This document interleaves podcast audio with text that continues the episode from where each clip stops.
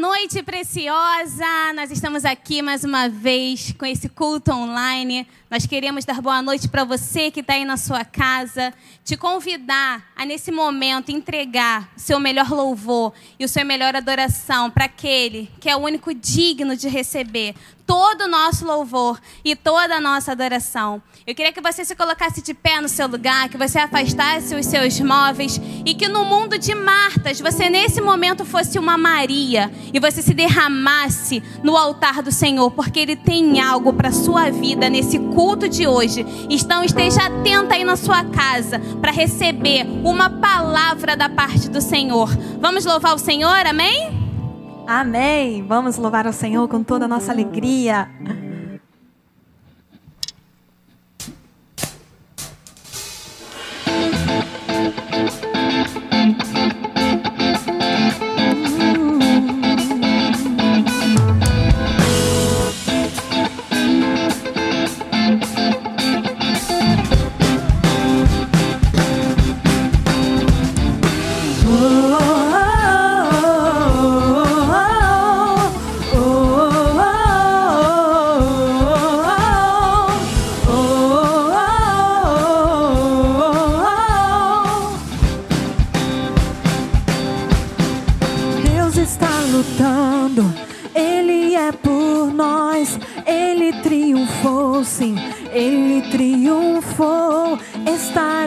Firmes, sem temor algum. Jesus está aqui.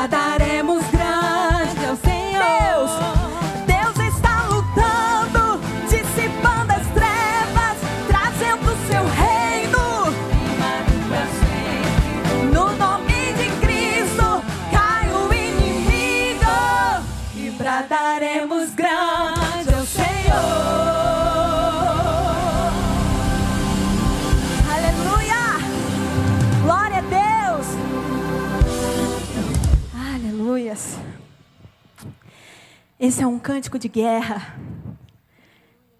É necessário, às vezes, a gente entrar em guerra para a gente vencer. E lá em Isaías 43, 19 diz: Pois estou prestes a realizar algo novo. Vejam, já comecei. Não percebem? Abrirei um caminho no meio do deserto. Farei rios na terra seca. Está acontecendo algo novo. Mas às vezes nós ficamos no passado e achamos que nada está acontecendo quando tudo já mudou. Só que é necessário você entender que para você conquistar o que está no espiritual, você precisa mudar sua mentalidade e entender que Deus está fazendo algo novo. Você pode dizer isso? Diga assim: Deus está fazendo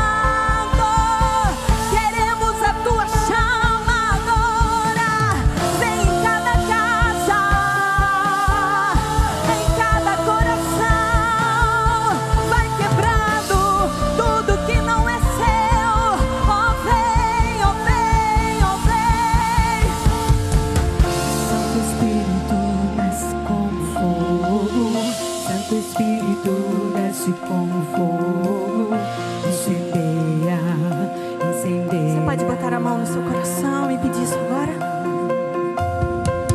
Santo Espírito desce com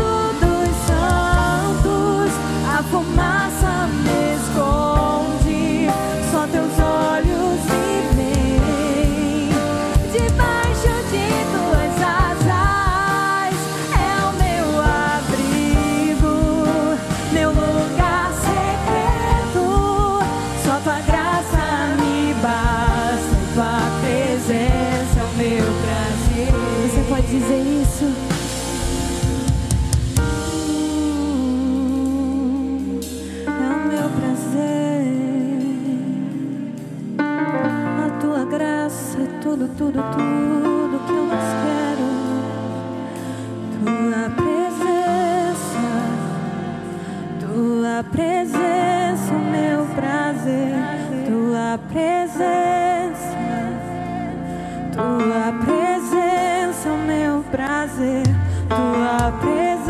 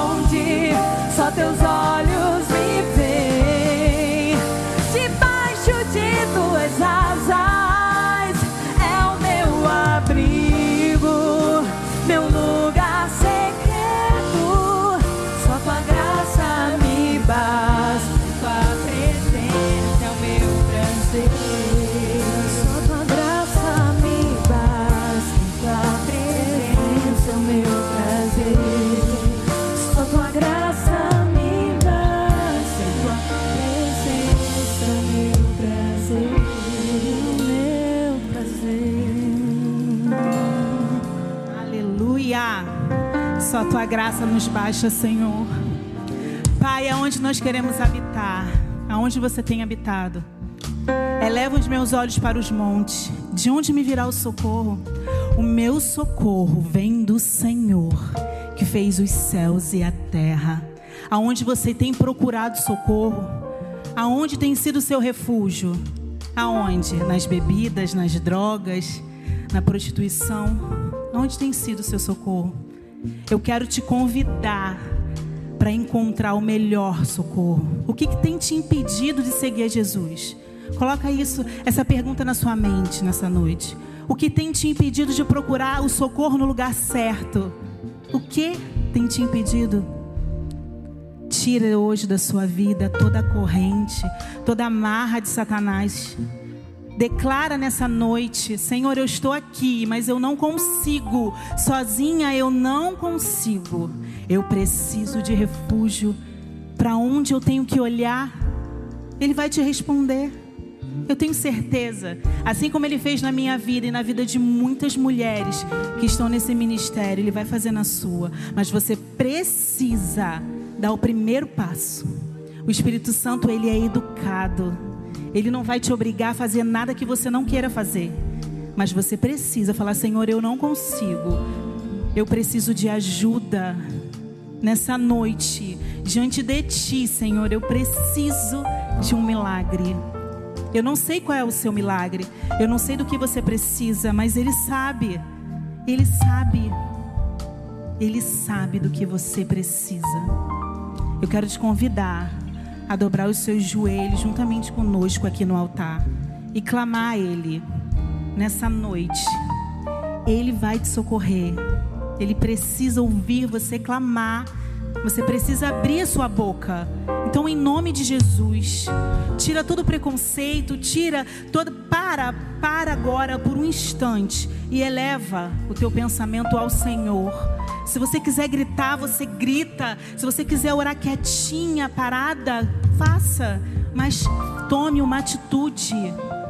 Ele precisa só disso de você, de uma atitude. Se tem alguém na sua família que precisa de libertação, ou você mesma precisa de libertação, é, é você. É, hoje é a noite, essa noite, é agora, nesse momento. Clama ao Senhor. Vou te convidar, dobre o seu joelho juntamente conosco, amém? Ah, Jesus, Espírito Santo, socorro bem presente na hora da tribulação é o Senhor. Jeová Rafá, Jireh. Ah, Jesus, às vezes ficamos tão cansadas, Senhor. Nós não sabemos mais como clamar, esquecemos até como se ora. Mas a tua palavra fala que o teu Espírito Santo recolhe cada choro nosso, cada lágrima e leva diante de ti quando estamos com o coração aberto, com o espírito contrito. Pai, em nome de Jesus. Essas mulheres, ó Pai, que não sabem nem mais como orar a Ti, essas mulheres que não conseguem mais caminhar na Tua presença. Senhor, em nome do Teu Filho amado, derrama com o Teu poder e a Tua glória nessa noite. Tira tudo que impede de mulheres te servirem. Tira tudo que impede de mulheres clamarem a ti. Senhor, tira de nós todo eu. Tira de nós toda a carne, tudo que grita para o lado errado, Senhor, em nome do teu filho amado.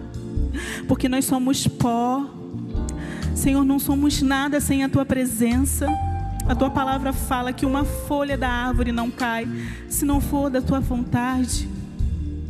Então sopra agora, teu Espírito Santo. Sopra com o teu amor. Sopra com a tua cura, Senhor. Deus, eu quero te entregar um casal nas tuas mãos, a senhora Jussara e o senhor Jorge, Pai. Deus, esse casal está com Covid. Ah, Deus, em nome do teu filho amado, sopra o teu fôlego de vida, Pai. Derrama da tua cura sobre a vida desse casal, Senhor. Quebra toda a malícia do diabo. Quebra tudo que não provém do teu espírito. Vem com a tua cura, Senhor, em nome de Jesus. Ah, Pai. Tantas pessoas precisam, Senhor, de uma vida espiritual, mas não conseguem, Senhor. Deus, em nome de Jesus. Todo coração triste todo coração angustiado, todo coração pedindo socorro nessa noite. Ah, Deus, quantos casamentos têm sido destruídos, ó oh Pai, com coisas bobas, coisas pequenas, Jesus. Nos ensina nos mínimos detalhes. Pontua para nós, Senhor, o que precisamos mudar. Porque são coisas, às vezes, são coisas simples, Deus. Então, em nome de Jesus, nessa noite, nós entendemos o teu querer nas nossas vidas. Nós estamos aqui prostradas diante de ti, declarando que só o Senhor é Deus, que só o Senhor pode fazer, só o Senhor pode mudar o quadro, só o Senhor pode. Senhor, visita os hospitais nessa hora, Senhor. Cada CTI, Pai, cada pessoa que está em cada respirador, Senhor, tu és aquele que pode tirar cada uma, Senhor, de cada leito, Deus. Mulheres com câncer, Senhor. Cura agora, Pai manifesta a tua glória, porque a honra é tua, é tudo seu, é para ti, Jesus. E derrama sobre nós o óleo da tua unção, porque precisamos de ti, não há outro além de ti, Jesus.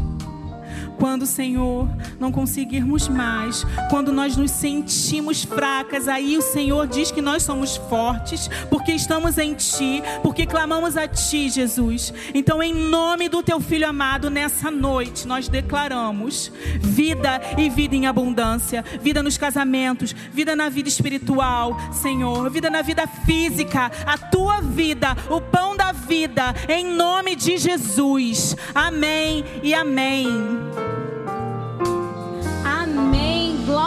Nome do Senhor Jesus.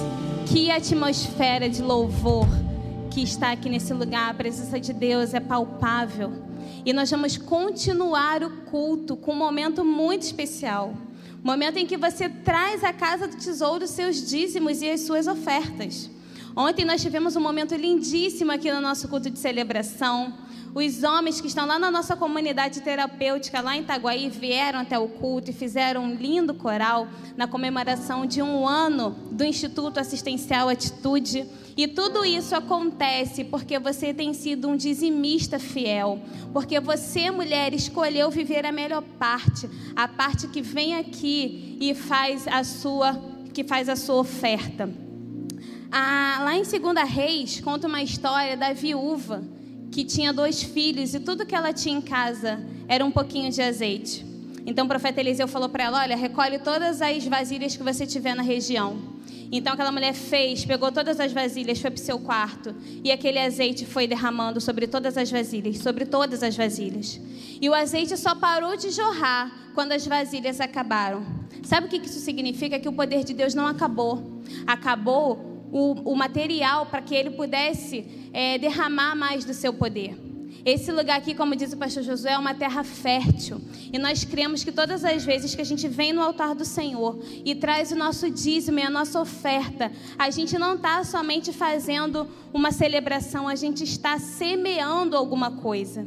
E aí a gente pula lá para Malaquias que diz o seguinte: Trazei todos os dízimos à casa do tesouro, para que haja mantimento na minha casa.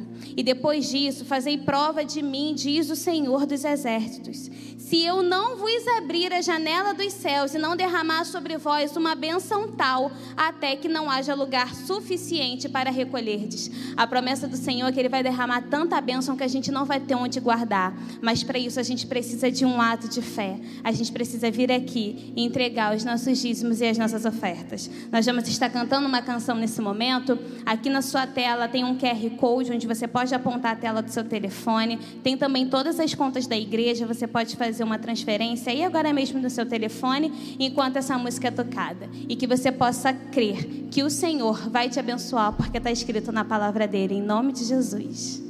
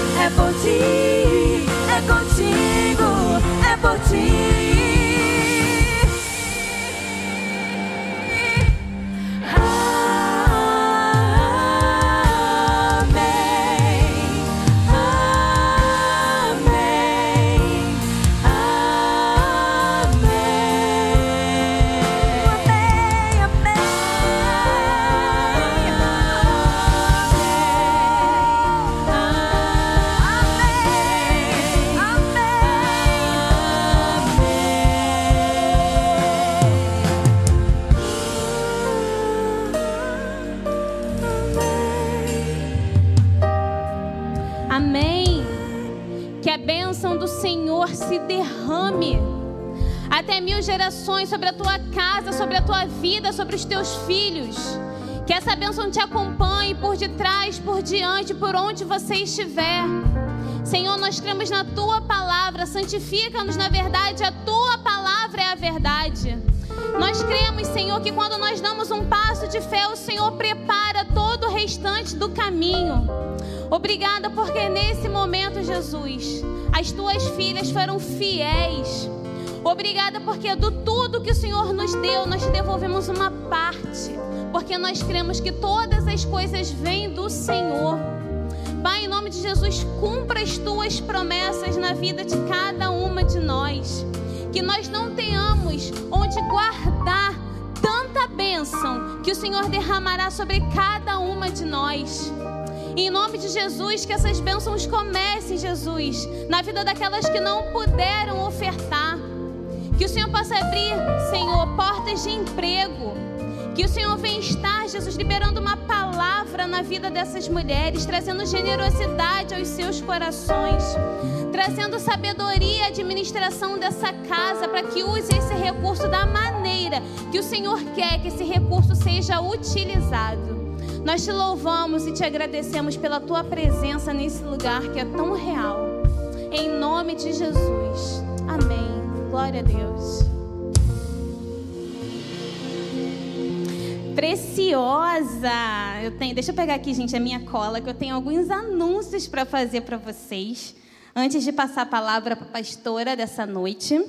E a primeira coisa que eu quero te dizer é que a nossa conferência ainda está reverberando no nosso coração. O negócio foi tão bom, a presença de Deus foi tão real, que a gente ainda tem recebido muitos testemunhos, muitas mulheres que se reuniram em casa com outras mulheres para estarem juntas, prestando culto ao Senhor através dessa conferência. E o material da conferência, a nossa blusa da nossa coleção linda, bordô, que tem um corte maravilhoso, uma chave aqui do lado direito que representa o lugar secreto, está à venda na loja da nossa igreja. E todas as verbas que são, que são recolhidas através dessas vendas, elas vão também para ajudar o Instituto Assistencial Atitude. Inclusive, além das camisas, também está sendo vendido o nosso diário de oração e o nosso devocional de provérbios, que abençoou a vida de muitas de vocês. Nós fizemos a impressão desse material, está lindo e ele está sendo vendido também na loja da nossa igreja. Aproveita esse momento aí que você pegou seu telefone para poder ofertar. Entra lá no Instagram rapidinho para você seguir o arroba Ministério Precioso Oficial. Nosso Instagram é bombado de fotos, de notícias, de informações da palavra de Deus. É uma ferramenta que nós utilizamos para levar a palavra do Senhor para você que está aí, do outro ladinho da tela. Ah, lá também no Instagram e agora no chat da igreja foi disponibilizado o link do nosso grupo do Telegram. As meninas do time Preciosa estão lá interagindo com a mulherada que está dentro do grupo. Lá você pode mandar o seu pedido de oração, você pode contar o seu testemunho. Nós temos um canal direto para falar com você. E vocês ouviram essa música que cantaram agora durante o momento de ofertas? A Bênção, uma música maravilhosa que tem abençoado de fato a vida de muitas mulheres, que o Ministério Preciosa gravou. Ele já está disponível, esse clipe já está disponível no canal do YouTube. Então você pode colocar lá, Ministério Preciosa, a bênção, e você vai ter aí essa bênção linda tocando na sua casa, abençoando a sua casa, a sua vida, a sua família, suas outras gerações, em nome de Jesus. A pastora Mari Rios, a nossa pastora, ela ainda está de férias, semana que vem ela volta, mas ela gravou um recadinho para gente. Tá aí, Juninho? Ela gravou um recadinho para gente e eu quero que você assista aí nesse momento. Olá, preciosas, maravilhosas. Eu estou tirando uns dias de férias com a minha família, como vocês já sabem, mas na próxima segunda eu já vou estar de volta com vocês no Culto Preciosa, dia 12. Em outubro a gente vai falar sobre o poder do perdão, 70 vezes 7. O poder de perdoar, de liberar perdão, de fazer abrir os céus e romper muitas coisas na nossa vida. Eu tô com muita saudade de vocês, eu quero muito olhar para vocês e, e, voltar novamente. Deus tem grandes coisas para fazer entre nós juntas novamente. Nesse tempo foi muito gostoso, um tempo de comunhão na minha família, um tempo de comunhão com Deus, de parar, de refletir, de meditar, de ouvir a voz do Senhor. Todo mundo precisa parar de vez em quando, descansar de vez em quando, para que a gente possa repor as energias e voltar com tudo para tudo aquilo que o Senhor tem para nós. Eu quero deixar Efésios 1 para você que diz assim: Olha, eu peço que o Deus de nosso Senhor Jesus Cristo, o glorioso Pai, dê a vocês espírito de sabedoria e de revelação no pleno conhecimento dele. Eu oro também para que os olhos do coração de vocês sejam iluminados. E essa tem sido a minha oração. Eu quero que os olhos de cada uma de vocês sejam iluminados. Eu peço ao Senhor para que Deus abra os olhos, para que Deus ilumine os olhos, para que nós vejamos os pontos que nós precisamos liberar, pequenos e grandes perdões que têm se acumulado como lixo no nosso interior e tem impedido que as bênçãos, têm impedido os nossos olhos de serem abertos e tem impedido as bênçãos de Deus chegarem até nós. Deus tem bênçãos para nós, Deus tem o novo de Deus para nós, mas primeiro nós precisamos romper nos nossos, nas nossas fraquezas e nas nossas faltas de perdão. Nós vamos muito falar sobre isso em outubro e eu te convido a estar com a gente no culto online na nossa próxima segunda-feira, dia 12 no YouTube da Ibatitude e nós vamos ser aí transformados mais uma vez, porque é de glória em glória que nós somos transformadas, né? Então Deus abençoe cada uma de vocês. Um beijo no coração. Te vejo na próxima segunda. Uhul! Semana que vem nossa pastora está de volta. ela está lá descansando, mas ela incumbiu algumas mulheres de Deus de virem aqui para falar um recado da parte do Senhor para as nossas vidas. E hoje temos aqui a pastora Jaqueline Oliveira. Pastora, deixa eu orar pela sua vida. Amém. Senhor, abençoe agora a palavra que o Senhor mesmo colocou no coração da pastora Jaqueline. Que a tua serva seja apenas um canal do teu fluir e que nós tenhamos um coração ensinável, para que, assim como a pastora Mari falou, de glória em glória, de encontro em encontro com o Senhor, nós sejamos mulheres modificadas pela tua palavra. Que não haja impedimentos para isso que vai acontecer agora. Pastora Jaqueline, se tu uma bênção em nome de Jesus. Amém. Glórias a Deus. Boa noite, queridas. Muito boa noite para todos vocês que estão em casa, para todas as meninas também que estão aqui. E o tema dessa noite que o Senhor colocou no meu coração chama-se Obstáculos para encontrar Jesus. A gente tem falado muito sobre o lugar secreto, a gente fez uma conferência linda é, se você ainda não assistiu a conferência preciosa, você pode assistir no YouTube, ela ainda está lá disponível. Tenho certeza que vai abençoar você, me abençoou muito. Eu tenho certeza que é imperdível. Se você não assistiu todas as palavras ainda, assista. E a gente tem falado muito sobre essa questão do lugar secreto, sobre essa questão de se relacionar com o Senhor, sobre gastar um tempo com Ele, de quem Ele é, né? de quem Ele é, é uma pessoa que que nos dá aconchego. E a gente tem batido bastante nessa tecla. Mas por que, que a gente tem falado tanto nessa temática? Porque, de fato, o Senhor Jesus, Ele espera de nós essa rendição. Ele espera de nós que a gente priorize estar junto com Ele. Mas onde na Bíblia está escrito isso, que Jesus espera essa postura da gente? Eu queria que você abrisse a sua Bíblia a sua Bíblia, Lucas 10, 38. A gente vai ler do 38 ao 42. Pegue a sua Bíblia de papel. Eu gosto da Bíblia de papel, sabe? Porque quando Deus fala muito forte no nosso coração, a gente vai lá, a gente escreve, a gente rabisca, né? a gente faz um desenho. E toda vez que a gente abre a Bíblia, a gente passa para aquele cantinho, a gente lembra aquele momento especial que foi com Deus. Então, não deixe de usar a sua Bíblia ela na forma de papel. Eu sei que é, é muito fácil de usar no aplicativo, mas eu convido você sempre a fazer o seu tempo a sós com Deus com a sua Bíblia de papel, tá bom? Então vamos ler então Lucas 10, 38 a 42. Caminhando Jesus e os seus discípulos chegaram a um povoado, onde certa mulher chamada Marta o recebeu em sua casa. Maria, sua irmã, ficou sentada aos pés do Senhor, ouvindo-lhe a palavra. Marta, porém, estava ocupada com muito serviço e, aproximando-se dele, perguntou: Senhor, não te importas que a minha irmã tenha me deixado sozinha com o serviço? Diz-lhe que me ajude. E o Senhor respondeu: Marta, Marta, você está preocupada e inquieta com muitas coisas Todavia, apenas uma é necessária. Maria escolheu a boa parte, e essa não lhe será tirada. Qual é o cenário aqui? O cenário aqui é que Maria, ela está perto de Jesus, trabalhando para Jesus, mas ela não está escutando o que Jesus está falando. Ela não está prestando atenção no que Jesus está ensinando. Eu acho que você consegue imaginar o quão Marta estava agitada. Acho que Marta estava falando: Jesus, isso aqui é uma água, isso aqui é um café. Jesus, você vai preferir almoçar ou lanchar? Você vai dormir? E eu já posso até ver Marta contando quantas pessoas estão, quantos cobertores talvez eu vou ter que arrumar, quantos travesseiros. Gente, será que o banheiro de repente está limpo? Será que está tudo organizado? Marta estava inquieta inquieta com muitas coisas.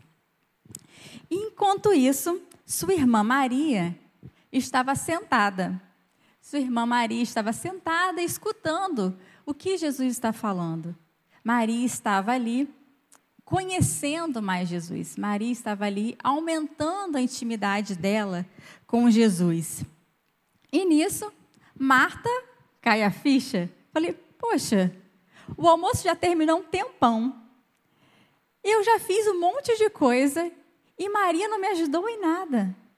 E ela assim, poxa, não é possível, eu vou lá falar com Jesus. Jesus, poxa, não te importas que eu faça tudo sozinha? Maria está aqui fazendo aparentemente nada, sentada, fazendo nada, e eu estou fazendo tudo sozinha. E o que, que Jesus responde para ela? Marta, Marta, você está preocupada e inquieta com muitas coisas. Todavia, apenas uma é necessária. E Maria escolheu a boa parte, eu não vou, não vou, não será tirada. Então Jesus percebe a aflição de Marta em querer servi-lo, porém ele queria ensiná-la que mais importante do que fazer para ele é estar com ele. Em meio a tantos afazeres do dia a dia, esquecemos que desde lá, desde o jardim do Éden, o Senhor sempre quis o quê? Sempre quis relacionamento. Senhor, a vontade do Senhor não mudou. O Senhor quer estar conosco, o Senhor quer relacionar com a gente. Então, nesse cenário aqui, Jesus está ensinando para ela que a vontade dele é que a gente esteja sempre pronto a ouvi-los e a relacionar com ele. E nesse cenário é bem verdade que Jesus fala que uma das coisas que ele espera de nós é que a gente esteja perto dele, gastando tempo e escutando o que ele tem para nos ensinar. Quanto tempo você tem gastado lendo a sua Bíblia, mas assim, escutando o que Jesus quer te ensinar, não só lendo a Bíblia? Porque às vezes tem gente que só lê a Bíblia e não sai, não aprende nada ali.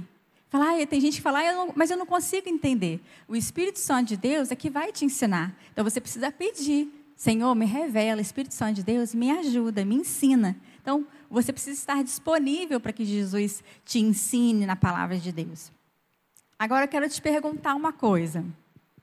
Jesus comeu a lasanha preparada por Marta? Comeu, não comeu? Dormiu na cama esticadinha que Marta tinha feito? Usou o banheiro limpinho, o, o, o travesseiro cheirosinho, lençol cheirosinho, tudo isso ele usou. Isso quer dizer o quê? Jesus está só ensinando para Marta que ela realmente, de fato, ela precisava ter feito aquelas atividades. E aquelas atividades, de fato, eram importantes. Mas aquelas atividades, naquele momento, não era a prioridade. Então, Jesus está falando aqui sobre prioridade. Fazer as coisas para o Senhor não é pecado ou errado. Mas antes de qualquer ação, vem a rendição. E essa oportunidade de Jesus de estar com Ele não, nunca deve ser desperdiçada. Porque certamente, se você tiver um tempo de rendição com o Senhor, a sua ação que vem após vai ser potencializada pelo Espírito Santo de Deus. Então, eu gostaria de fazer uma pergunta para você hoje. Quais são os obstáculos que te impedem de encontrar com Jesus? O que te impede de ter um relacionamento íntimo com Jesus, um relacionamento profundo com Jesus?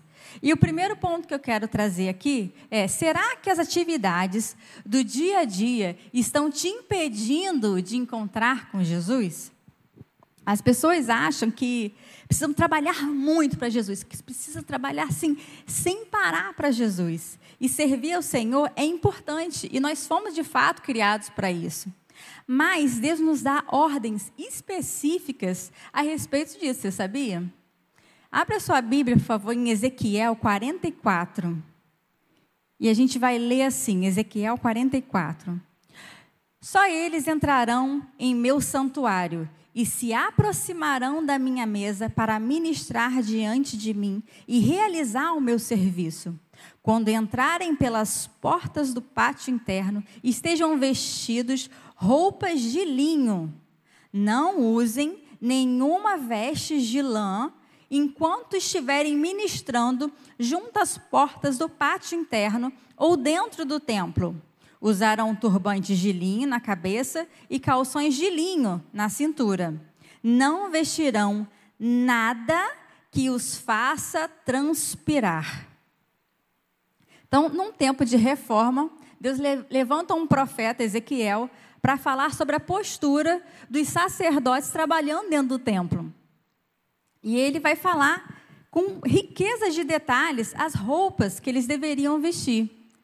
Mas será que hoje Deus está querendo ensinar alguma coisa para a gente aqui a respeito de roupa? Eu acho que não. Deixa, deixa eu explicar o que, que Deus está querendo mostrar para a gente aqui nesse versículo, de como tem que ser a nossa, o nosso trabalho dentro do templo. As vestes de linho, elas são comparadas na Bíblia, em Apocalipse 19, 8, aos atos de justiça dos santos. Então, o sacerdote não poderia vestir lã enquanto estivesse servindo. A lã representa justiça humana e o linho representa a justiça divina. Então, lã, justiça humana, linho, justiça divina. Deus ainda especifica que eles não poderiam vestir lã no serviço, nem na porta do átrio, nem dentro do templo. Por quê? Simplesmente porque Deus estava ensinando para eles: olha, quando vocês estiverem trabalhando dentro do templo, vocês vão precisar usar linho, ou seja, atos de quê? De justiça divina, não humana. Então, Deus está querendo mostrar aqui que, os, que, o nosso trabalho dentro do templo precisa ser justiça divina. Mas o que, que significa isso? Então, o Senhor está ensinando para a gente hoje que Ele não quer ver a gente suado trabalhando dentro do templo, sabe? Porque não era permitido o sacerdote trabalhar suado. Você que tem que trabalhar daqui dentro do templo, você está se sentindo suada? Cansada? É a pergunta que Jesus está falando para a gente aqui dentro do templo. E ele está falando assim: eu não quero isso. Na verdade, isso nem podia estar tá acontecendo. Sabe por que, que isso está acontecendo? Porque vocês fizeram um monte de listinha de tarefas que tem que fazer isso, tem que fazer, tem que fazer isso, tem que fazer isso, mas isso vocês julgaram que tinham que fazer. Justiça humana, lã. Por isso que às vezes a gente fica trabalhando na igreja e fica todo suado. Por quê? Deus colocou um item na lista e a gente acrescentou nove. Porque a gente julgou que era necessário. A gente não perguntou ao Senhor se de fato aquelas outras nove que a gente tende a acrescentar, de fato, era a vontade de Deus. Porque a vontade de Deus não é que a gente esteja no templo trabalhando suado, porque isso não era permitido. Talvez o Senhor esteja te lembrando hoje você que é líder de célula, que você está na sua célula e você está todo cansado, todo suado. Sabe por quê? Porque você julgou que era melhor você fazer tudo sozinho. E você agora está fazendo tudo sozinho e está o quê? Todo suado, todo cansado. Mas isso, Deus trouxe aqui para falar para você que não é a vontade de Deus para sua vida. A vontade de Deus é que você faça a tarefa que o Senhor te pediu e que você faça o auxiliar fazer a tarefa dele, as outras pessoas fazer a tarefa dela. Cada um tem um dom separado por Deus e você, você como líder, precisa olhar para as pessoas e encontrar esse dom. Se você não está conseguindo enxergar, peça ao Senhor, como a pastora Mariana falou aqui agora, peça ao Senhor que abra os seus olhos para você de fato ver as pessoas como Jesus vê. E de fato você vai conseguir sabe, delegar as tarefas. Essa tarefa é sua, essa é minha. E ninguém vai ficar suado, ninguém vai ficar cansado no trabalho do Senhor. Então, o Senhor está falando hoje aqui. Não foi eu que criei essa lista toda de tarefa para você.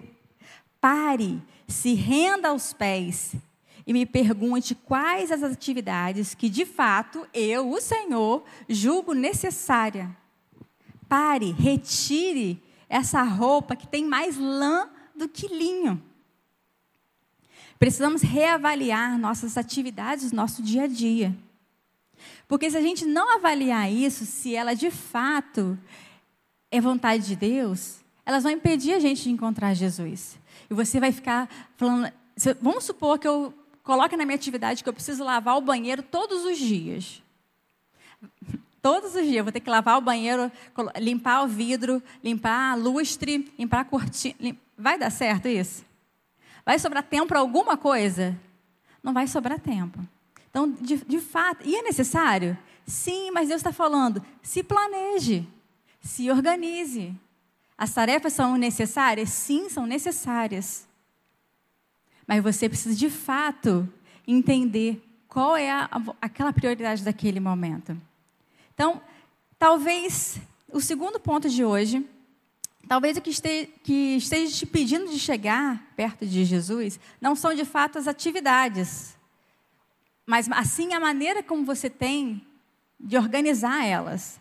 Nós já vimos que algumas atividades, de fato, não é para você fazer. Que aquelas atividades você precisa delegar para você conseguir encontrar com Jesus de uma maneira é, fácil, né? Para você não ter muitas barreiras, né? Mas existem algumas outras atividades que você vai precisar administrá-la, aquelas que são importantes. Jesus não falou para Marta que o que ela estava fazendo não era importante. Jesus só falou que naquele momento não era a prioridade. Então, Jesus estava tá falando aqui em Lucas 10 e a gente vê naquela ocasião que ela perdeu ali a, a, a oportunidade única de, de ensinar, da própria, de aprender de, da própria boca de Jesus, né? A Bíblia, da palavra de Deus, perdeu aquela oportunidade por não saber priorizar. Talvez você até esteja bem intencionada, assim como Marta, fazendo até atividades que são importantes. Mas você precisa compreender que de, o que de fato Jesus está falando no seu coração. Eu tenho certeza que ele já começou a sondar o seu coração e já começou a te falar assim: é aquela tarefa que você está fazendo está errada. Essa você precisa delegar. Essa você precisa priorizar. Você não está priorizando isso, você não está priorizando. Eu tenho certeza que o Senhor já começou a falar o seu coração. E nessa, nessa, nessa postura de reorganizar a agenda, de de fato ver o que, que é prioridade, algumas semanas atrás eu perguntei ao Senhor, eu falei, Senhor, o que de fato é prioridade para uma igreja que está começando. A gente está em vista já de ir para Portugal para abrir uma plantar uma igreja lá. E eu falei para o Senhor, Senhor, eu preciso saber de fato o que é importante, porque no início de uma igreja tem tanta coisa para fazer. E você se vê jogando em todos os lugares, né? Você está no goleiro, você joga a bola, você agarra, você apita, você faz tudo. E eu falo, Senhor, por favor, eu não quero entrar nesse lugar de fazer atividades que não são minhas, porque eu não quero perder esse lugar de estar perto do Senhor. Eu falei, Senhor, eu preciso que você me fale o que de fato é prioridade no início de uma igreja. E o Senhor respondeu, Atos 2, 42. E diz assim: eles se dedicavam ao ensino dos apóstolos e à comunhão, e ao partir do pão, e às orações. E eu, e eu perguntei isso à noite, de, logo de manhã, ele. Tum, Atos 2, 42. Eu, eu, eu falei, nossa, nossa, acho que Deus está com pressa de abrir a igreja. E eu fiquei feliz. Eu falei, Senhor, já entendi que eu preciso priorizar. São esses quatro princípios aqui que o Senhor está me mostrando.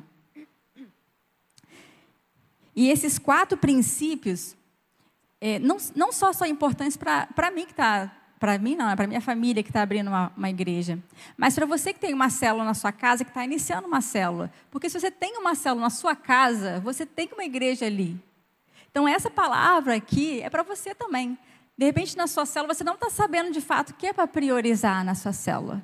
Então, na sua célula, você deve priorizar essas, esses três princípios aqui que gente, Jesus acabou de nos ensinar: o ensino, a comunhão e a oração. Ensino, comunhão, que aqui tem duas partes, né? Comunhão no partir do pão, que é, vamos chamar de coinonia bíblica para ficar abranger, né? Então, ensino, comunhão e oração. Essas três coisas você precisa priorizar na sua célula. Ensino. Sua célula não pode perder, então, o evento de imersão que vai acontecer agora, dia 10 de outubro, os envisionados. Por quê? Ali tem o ensino. Então, isso, isso é prioridade para sua célula.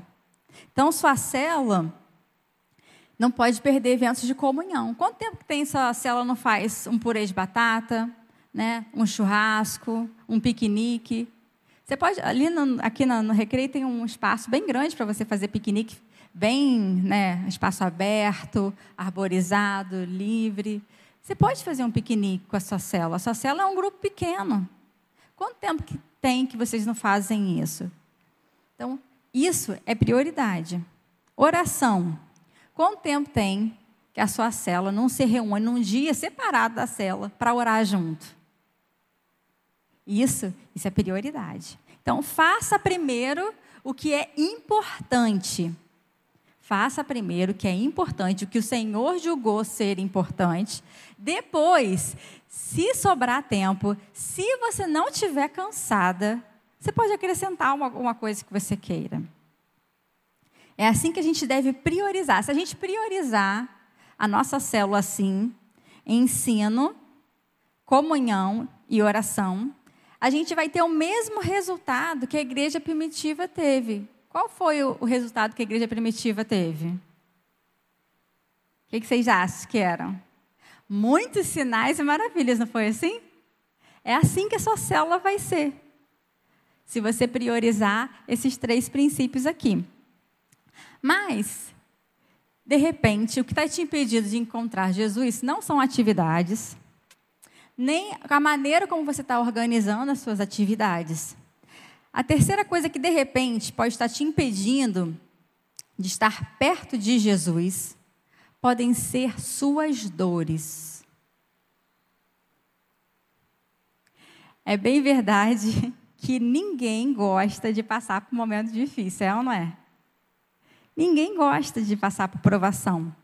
Mas a Bíblia garante que a gente vai passar por provação. A Bíblia garante que a gente vai ter aflição. Essa, alguns pastores brincam, né, que essa é uma das promessas que ninguém ora assim, Senhor, essa promessa da aflição, que todos os dias nós vamos ter aflição, não veio hoje. ninguém faz isso, né? Porque de fato as aflições vão vir e as dores vão vir. E é também bem verdade que a Bíblia ensina que a adversidade pode gerar benefícios. Essa frase a gente não gosta, né? Que a adversidade pode gerar benefícios. No tempo de Jesus, a parte ocidental, eles tinham muito isso em mente, sabe? De que as provações, estava ali moldando a pessoa, que ia sim trazer um benefício. Isso era muito comum as pessoas é, pensarem assim. Então, grande parte da população naquela época da Europa, né, mais para cá, na Oriental, eles de fato pensavam assim, tinha uma minoria que pensava assim, ah, esse negócio de tribulação e provação isso não serve para nada, eu isso aqui não gosto, sai para lá. Isso não é de Deus, não. Mas hoje, de fato, essa coisa se inverteu de fato, hoje, as pessoas, a maioria das pessoas entende que quando ela está passando por uma prova, tem alguma coisa muito errada. Ou que ela está em pecado, ou que é, Deus esqueceu dela, que aquilo ali, ele não consegue vislumbrar que aquilo ali possa trazer algum benefício. Mas até mesmo Cristo, sendo filho de Deus, também aprendeu por meio de seus sofrimentos a ser obediente e depois de ser aperfeiçoado, ele se, a, se tornou a fonte de salvação eterna para todos os que lhe obedecem. Está escrito lá em Hebreus 5, 8 a 9. Então, e a gente, apesar de Maria estar vivendo naquele tempo, Maria é uma dessas pouquinhas pessoas aqui que entende que esse negócio de passar aprovação tem alguma coisa errada. Você consegue é, perceber que ela tá, que ela, o sentimento dela, que era muito injusto Lázaro ter morrido?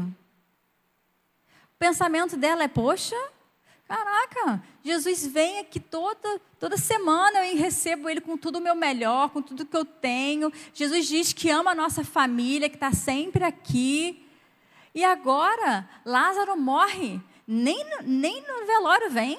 Nem manda um recadinho, olha, não pude ir porque não deu. Tem assim, né? Não pude ir porque não deu. Essa frase é bem usada no dia de hoje. não deu. Não manda nem um recadinho, nada. Maria, Maria fica triste com Jesus. Maria fica magoada, achando que Jesus se esqueceu dela. Por que, que eu acho que naquele momento Maria estava pensando assim? Vamos ler aqui em João 11, 20. Diz assim João 11, 20. Ouvindo, pois, Marta que Jesus vinha, saiu-lhe ao encontro. Maria, porém, ficou assentada em casa. Lázaro morreu. Jesus não veio para o enterro. Marta e Maria estão tristes, estão de luto. As duas recebem a notícia que Jesus está próximo, mas o que, que acontece? Só Marta sai correndo para encontrar Jesus. Só Marta vai procurar consolo em Jesus. Maria não. Maria ficou em casa. Em meio às dores, em meio às perdas, Maria agora não encontra forças para ficar perto de Jesus. Maria ficou em casa, paralisada por conta da dor.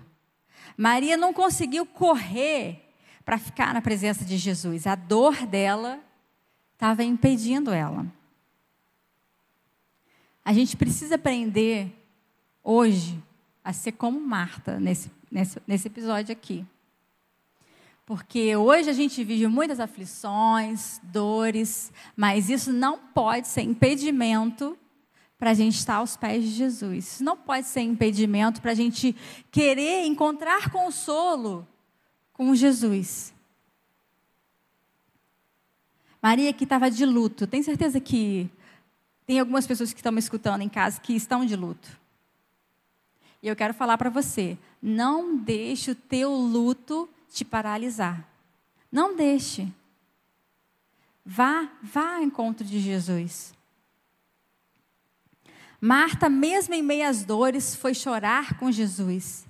E depois de ser confortada por Jesus, Marta é usada para levar esperança para Maria.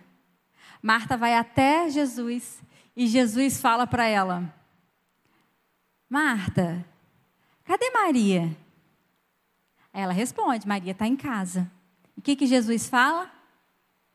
Fala para ela que eu estou chamando ela. Marta volta correndo para casa e o verso 8 fala uma frase que é música para o ouvido de qualquer um. Marta chega lá e fala: Jesus está aqui, está chamando você. Jesus está aqui e está chamando você. Então Maria sai correndo e vai ao encontro de Jesus depois daquela palavra de consolo.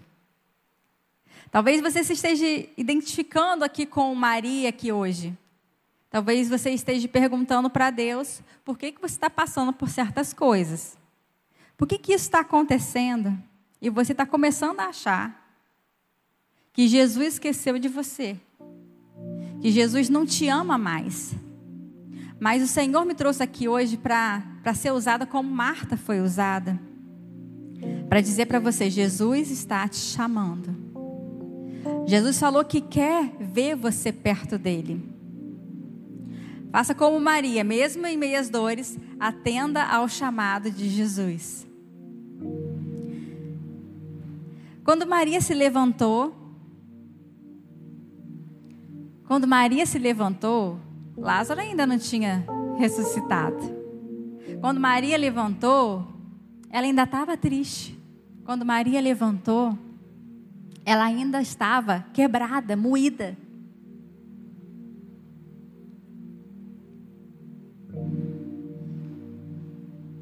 O Senhor está te chamando hoje para estar perto dele, mesmo que você esteja se sentindo triste, magoada ou ferida. Precisamos crer e tomar posse da palavra de Deus, que o Senhor é bom e tudo que ele faz é bom, é perfeito e agradável. E de fato, de fato, não vamos entender tudo agora. A palavra de Deus fala em Romanos 8,18 que agora compreendemos somente em parte. Mas as aflições desse tempo presente não se comparam com a glória que será revelada. E é bem verdade que às vezes sofremos por consequências dos nossos pecados. Mas mesmo assim, não se esqueça que qualquer pai às vezes permite que um filho caia, para que ele aprenda algo. E eu, Davi fala um salmo, no Salmo 119 assim: Antes de ser afligido, andava errado, mas agora guarda a tua palavra. Às vezes, quando acontece alguma coisa que a gente erra, fala: Isso eu não faço mais. Porque o Senhor, Ele vai nos moldando. E por último, em quarto lugar, talvez o que esteja te separando de Jesus é sua fé ou falta dela. Mas o que é fé? Fé é o firme fundamento das coisas que se esperam, ou seja, é a convicção do que não sabemos nem podemos mostrar ou comprovar sua existência. Definir fé é uma coisa difícil. Então, a gente só vai passar por dividir aqui a fé em três tipos diferentes de fé: fé natural, fé para salvação e fé sobrenatural. O que, que é a fé natural? A fé natural é aquela fé que todo mundo nasce com ela. A gente vive num mundo muito incerto e se a gente não tivesse essa fé, a gente não ia sobreviver. Porque quando a gente sai de casa, a gente só sai de casa porque a gente tem fé que a gente vai voltar. Não é? Se você não tivesse fé que você ficaria vivo, você nem sairia de casa. Você tem fé que aquele. Você pega a chave do carro, você tem fé porque aquele pedacinho pequenininho de ferro vai fazer todo o seu carro funcionar. Senão você não pegaria. Você. Essa fé é a fé natural. Você está sentado só nessa cadeira, que você tem fé que a cadeira aguenta você. Né? Esse é o tipo de fé natural. Mas nós temos também a fé, a fé para salvação. E também todo ser humano tem esse tipo de fé mas nem todos a colocam em prática. Em João 1,12 diz assim: Mas a todos quanto receberam, aos que creem no seu nome, deu-lhes o poder de se tornarem filhos de Deus. Então, todos nós que estamos na vida, temos esse, esse tipo de fé guardada. E em algum momento ela pode ser despertada. E aconteceu isso na vida de Abraão. Você lê lá em Gênesis 12, 1. Deus vai falar para Abraão: Abraão, sai da sua terra, do meio da tua parentela, da casa do teu pai, e vai para um lugar que eu vou te mostrar. Essa é a fé que faz a pessoa mudar de vida. Foi essa fé que Abraão falou: Eu vou fazer isso. É essa fé que faz as pessoas mudarem de ideia, mudarem os seus conceitos.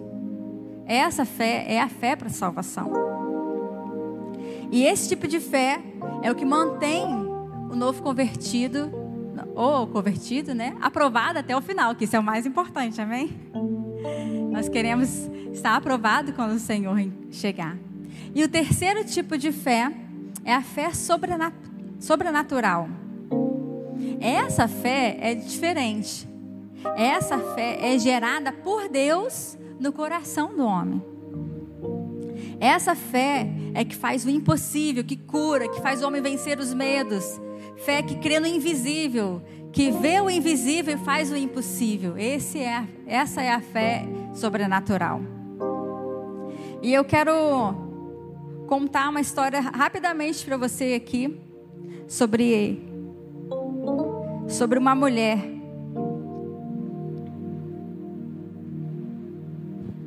que ela vai crescer em fé. Talvez você esteja pensando aqui agora, é, então, eu não tenho essa fé sobrenatural, eu não tenho essa fé para salvação, e até essa minha fé aí, que você está dizendo que é fé natural, eu já está no meio barro, meio tijolo, porque eu nem não quero nem sair de casa porque eu acho que eu vou morrer. Eu não quero nem ir até o lugar que eu acho que vai acontecer alguma coisa. Eu perdi a minha fé. E será que tem como recuperar essa fé? Será que tem como crescer a minha fé? Será que tem como eu receber essa fé sobrenatural? Então, qualquer que seja o seu nível de fé, você pode sim recuperar a sua fé e ainda mais crescer em fé. E para isso vou te mostrar uma história de uma mulher viúva que aconteceu isso com ela. Está em 1 Reis 17. Era uma mulher viúva que morava em Sarepta. E essa mulher era uma mulher pagã, que vivia numa cidade pagã, que uma cidade que cultuava várias entidades e ela vivia nesse, nesse ambiente. E ela escuta um Deus falar com ela: Olha, você vai receber um homem de Deus e você vai alimentar o homem de Deus. Essa foi a instrução de um Deus para ela, porque ela cria muitos deuses, né? Olha, um, um desses deuses aí eu acho que falou comigo. Para eu alimentar e hospedar um homem de Deus. E essa mulher fala assim, e vem um homem de Deus, vem Elias até ela, e essa mulher fala assim: Eu juro pelo nome do Senhor, teu Deus, que não tem um pedaço de pão, só um punhado de farinha num jarro e um pouco de azeite numa botija. Estou colhendo alguns gravetos para levar para casa e preparar uma refeição para mim e para meu filho, para que comamos e depois morramos. Ou seja, ela não tinha mais nada. Ela só tinha aquele pouquinho ali, eles iam fazer uma comida e iam morrer. E ela ainda era viúva, ainda tinha uma criança. E para essa mulher, Elias, o homem de Deus, responde assim para ela: Não tenha medo, vá para casa e faça o que eu disse. Mas primeiro, faça um pequeno bolo. E eu quero que você o traga para mim. E depois, faça algo para você e seu filho. Essa viúva aqui foi convidada a dar um passo de fé. Porque ela não tinha nada, e o nada praticamente que ela tinha, ela foi convidada a dar. E vamos combinar que quando mexe com o nosso filho, é bem diferente a história, né? De você tirar uma comida do seu filho para dar para alguém que você nem conhece, mas que você escutou um Deus falar, dá essa comida. E ela dá, decide acreditar. Ela decide dar um passo nessa direção dessa fé. E ela faz aquilo. E essa viúva, ela vê e ela vive um milagre. Ela vive um milagre diário. Por quê? Nem o azeite, nem o trigo faltam. Simplesmente ela acorda todo dia e ah, tá cheio. E no dia seguinte tá cheio. E ela vive esse milagre. Pesquisas dizem que talvez ela tenha vivido uns dois anos com o profeta Elias naquele lugar. Só que um dia acontece uma coisa. O que acontece? O filho dessa viúva adoece e morre. E ela vira para ele e fala assim: Eu não estou entendendo. Esse Deus nos, nos livrou da morte, agora mata meu filho. E nem a viúva entende, e nem o profeta Elias entende, porque o profeta ficou, né? E foi ao Senhor, orou ao Senhor, e a criança ressuscitou. A criança que estava morta ressuscitou. E essa viúva fala assim agora: Cadê aqui o versículo que ela fala? Nisso conheço agora que tu és homem de Deus e que a palavra do Senhor na tua boca é verdade. Então ela já vivia o milagre todos os dias com a multiplicação da comida. Mas ela achava que esse milagre era só por causa do profeta. Mas agora ela entende que essa fé sobrenatural também está disponível para qualquer um. Porque ela entende assim, eu, eu que sou pagã, que vim crescendo na fé, essa fé está disponível para mim. E ela fica super feliz com aquilo. Então eu quero te dizer, eu contei essa história aqui para você entender que qualquer que seja o seu nível de fé hoje, você precisa entender que ele pode ser elevado. Eu não sei o que está te impedindo de estar perto de Jesus. Se são as suas, atividades, se são as, de repente, até as atividades dentro da igreja, ou se são suas mágoas, suas feridas, ou se são seus porquês, ou se é a sua falta de fé. Mas eu estou aqui hoje para trazer o mesmo recado que Marta levou para Maria. Jesus está chamando você. E eu queria te convidar a dar um passo nessa direção de Jesus. E eu tenho certeza que o Senhor falou seu coração essa noite. Eu tenho certeza que você foi tocado pelo amor de Deus. E eu preciso dizer que Jesus está aí com você. Jesus está aqui no templo. E Ele está te chamando. Você pode sentir isso? Eu queria que você curvasse a sua cabeça agora. E você fizesse uma oração junto comigo. Você que quer começar uma nova vida com Jesus. Você que quer dar um passo em direção a Jesus. Eu queria que você, aí na sua casa, abaixasse a sua cabeça, feche seus olhos e faça essa oração comigo. Santo Deus, eu te louvo por esse culto. Eu te louvo porque o Senhor está aqui e eu queria te pedir uma coisa: que o Senhor perdoasse os nossos pecados. Queria te pedir que o Senhor colocasse um louvor na minha boca e não uma murmuração. Queria te pedir ousadia e fé. Eu tenho certeza que o Senhor vai responder a minha oração. E eu não sei que é só hoje, não. Eu quero viver uma nova etapa em andar perto de Ti. Me visita agora com teu amor. Me visita agora com teu poder. Enche-me com a tua glória, meu Deus. E é no nome de Jesus que eu oro. Amém. Amém.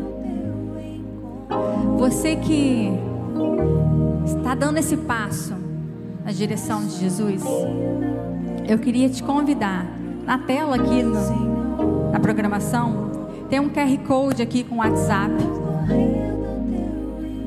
Vá nesse WhatsApp aqui e escreve assim: Eu quero Jesus. Eu quero Jesus, eu quero esse Jesus. Esse Jesus que cura as minhas dores. Esse, esse Jesus que cura as minhas enfermidades. Esse Jesus que organiza a minha vida. Esse Jesus que transforma a minha fé. Eu quero esse Jesus. Se você quer esse Jesus, escreva aqui agora no WhatsApp fale: Eu quero Jesus. Nós vamos cantar uma música bem breve. Você vai ter oportunidade de fazer isso. Não deixe para depois, faça agora. Faça agora. O Senhor, Ele está aí com você, Ele quer cuidar de você. Se permita ser cuidada pelo Jesus. Se permita receber o consolo de Jesus. Vamos cantar uma música?